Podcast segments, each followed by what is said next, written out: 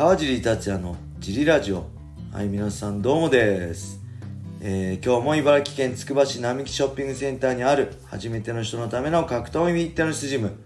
えーファイトボックスフィットネスからお送りしてますはい。ファイトボックスフィットネスでは茨城県つくば市周辺で格闘技で楽しく運動したい方を募集してます体験もできるのでホームページからお問い合わせをお待ちしてますお願いします。そして、ファイトボックスやクラッシャーのグッズも絶賛発売中です。T シャツは全10種類以上、それぞれドライ生地とコットンのものを用意しています。ぜひ、このラジオの説明欄に載せてあるファイトボックスフィットネスのベースショップを覗いてみて、好みのものを見つけてみてください。します。えーそんなわけで小林さんよろしくお願いします。よろしくお願いします。えー今日もレターを読みたいと思います。はい。いつもレターありがとうございます。今回のレターは、はい。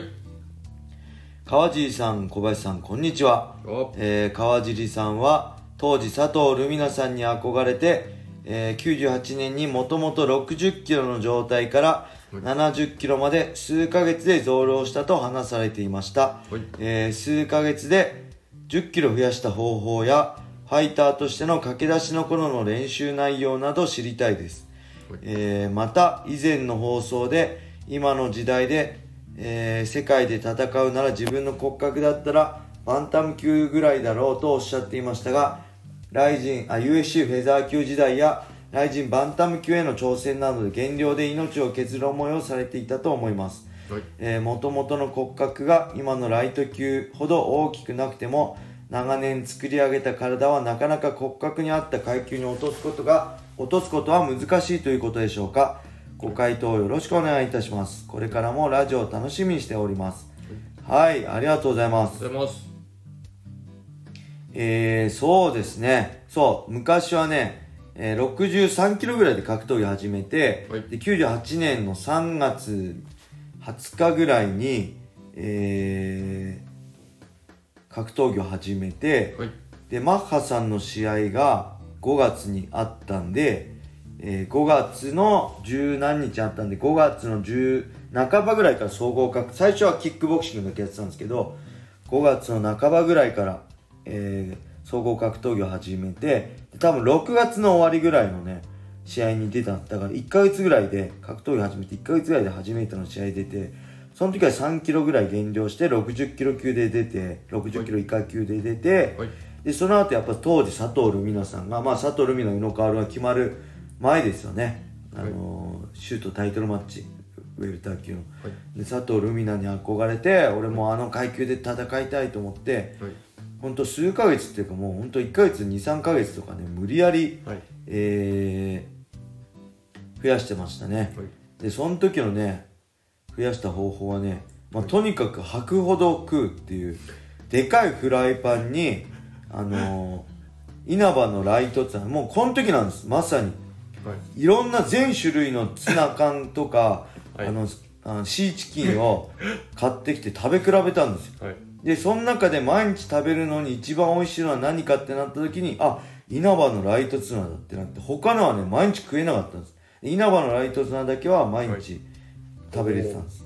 で、はい。この時はまだねあのオイルです。オイルのツナを絞っておえーと、はい。ご飯と、はい。えーツナをしこたまご飯ももう丼2杯分とか3杯分とか入れてツナも2貫とか3貫とか入れてマヨネーズをぶっかけてあの食べるっていう超高カロリーのものをあの毎日食ってましたもう本当食うのや食細かったんで大食い食べるの苦手だったんですけど。もう本当にでかくなりたくてでもちろんそれ体重増えただけなんで、あの全然筋肉どうこうじゃないですけどとりあえず体重を増やして、はい。えー9月ぐらいに多分70キロぐらいになってそこから70キロをキープしつつ、えー体脂肪あ筋肉増やしていったってイメージですかね。体重そこからはねずっと変わらなかったですね、あのーシュート新人王とか戦ってたシュートタイトルマッチまでは通常体重70キロぐらいしかなかったんで減量もなかったんでシャオリン戦のタイトルマッチの時はね75キロぐらいから落としたんですけどはい。それまではねほとんどなかったんで3年ぐらいずっとその体重キープしててけど筋肉量はどんどん増えてて体脂肪は落ちてたと思いますねはい。うんで駆け出しの頃の練習内容ねはいえー、っとねこれもまあ今更言っても、まあ、ね古い時代の話だしはい。別に参考にはしてほしくないですけど間違ってた練習法なんであのね、まあ、とにかくね寮をやってました。あの大学生だっていうことであのはい。同期だった岩瀬さんとかよりも時間的アドバンテージはい。あったんであと他石田君とかもねバイトしながらやってて、えーじ僕大学生で時間的にすごい余裕があったんではい。あのね、まあ、もちろん一人でウェイトトレーニングとかもやってましたけどジム来る時も例えば7時からみんなで、はい。あの練習ねって約束した時は僕大学終わって帰ってきてもう5時にはジムに行って、えー1時間走ってはい。1時間サンドバッグやって、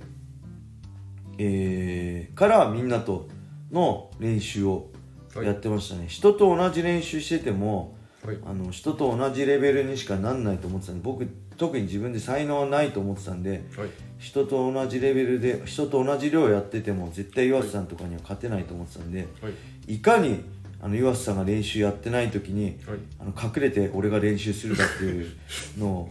をやってて「川地今日練習やった?」っつったら「いややってないっす」みたいな感じで「いや全然寝てました」みたいな感じで実はすごい練習やってるとか、はい。そういう感じで、はい。あのね